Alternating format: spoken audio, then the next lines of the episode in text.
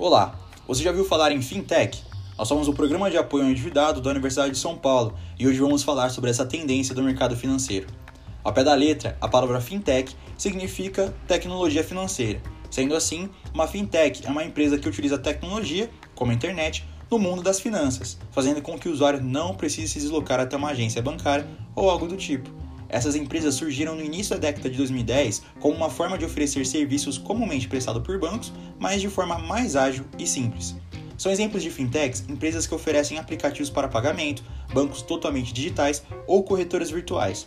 Apenas tenha cuidado, pois mesmo que a fintech pareça muito mais atrativa, ela pode oferecer taxas menos vantajosas do que os bancos tradicionais, ou fazer rígidas exigências de análise de score para cadastro ou empréstimo, Conhecer os seus direitos é o primeiro passo para proteger o seu patrimônio.